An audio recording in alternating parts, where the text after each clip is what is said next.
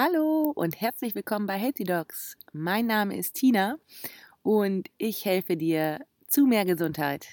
Und in der heutigen Folge geht es um Neuroplastizität und Epigenetik und wie du diese beiden Phänomene für dich nutzen kannst. Neuroplastizität ist so ein neumodernes Wort, was sich auch ein bisschen schwer aussprechen lässt. Und ich will jetzt einfach mal mit einfachen Worten erklären, was das ist. Du kannst dir unser Gehirn so vorstellen, dass da sehr, sehr viele Nervenzellen sind, die alle miteinander kommunizieren. Und zwar können diese Nervenzellen sich durch Verästelungen miteinander vernetzen und dann an den Enden dieser Verästelungen können sie Botenstoffe ausschütten, die dann an den Zellkörper der nächsten Zelle andocken und so eine Information übertragen. Und es bestehen schon ganz, ganz viele Verästelungen in deinem Gehirn.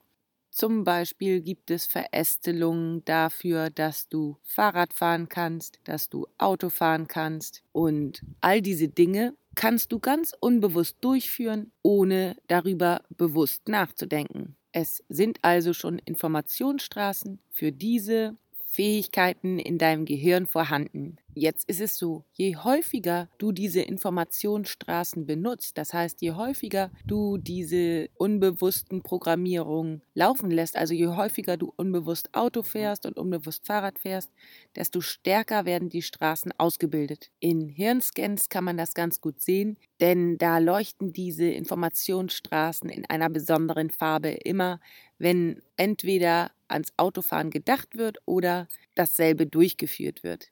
Und interessant ist jetzt, dass das Gehirn sich in jedem biologischen Alter verändern kann. Das heißt, es ist ständig in der Lage dazu, neue Verästelungen zu bilden, das heißt neue Informationsstraßen und alte aufzulösen. Demnach ist es also möglich, eine in uns konditionierte Reaktion des Körpers aufzulösen. Dazu muss uns natürlich erstmal bewusst werden, dass Verhaltensweisen in uns konditioniert sind. Wenn wir zum Beispiel einen Glaubenssatz haben, zum Beispiel immer wenn andere in meiner Umgebung niesen, werde ich auch krank, dann ist das ein Glaubenssatz, der fest im Unterbewusstsein programmiert ist. Dessen musst du dir erstmal bewusst sein, dass das sozusagen eine Wahrheit ist, an die du glaubst, also im Moment noch glaubst, diese aber auch verändern kannst. Und das bedeutet Neuroplastizität. Es ist jederzeit möglich, die Dinge, die wir von uns glauben zu sein, durch Bewusstmachung und aktives Einüben neuer Verhaltensweisen, also neuer Konditionierungen, das zu verändern. Ist das nicht krass? Demnach ist alles möglich.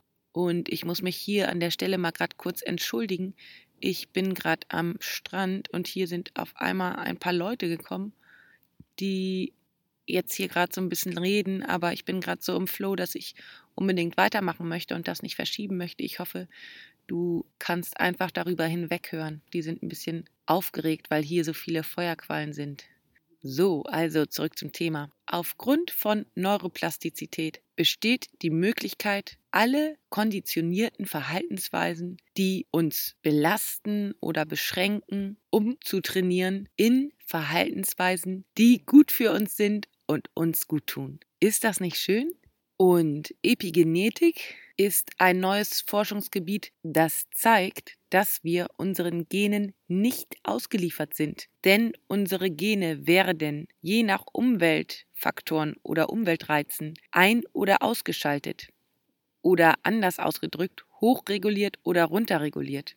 Das hat man herausgefunden durch Forschungsarbeiten an eineigen Zwillingen, die sich bei gleichem Erbgut und unterschiedlichen Umweltreizen unterschiedlich entwickelten, also nicht die gleichen Krankheiten bekamen, obwohl die Erbanlagen dafür gleich waren. Es wurden durch Umweltfaktoren die Gene für eine Erkrankung entweder hochreguliert oder runterreguliert und zu Umweltfaktoren, die eben nicht gut auf unsere Gene wirken, zählen eindeutig Stress und negatives Denken. Hingegen positiv zu sehen, andersherum.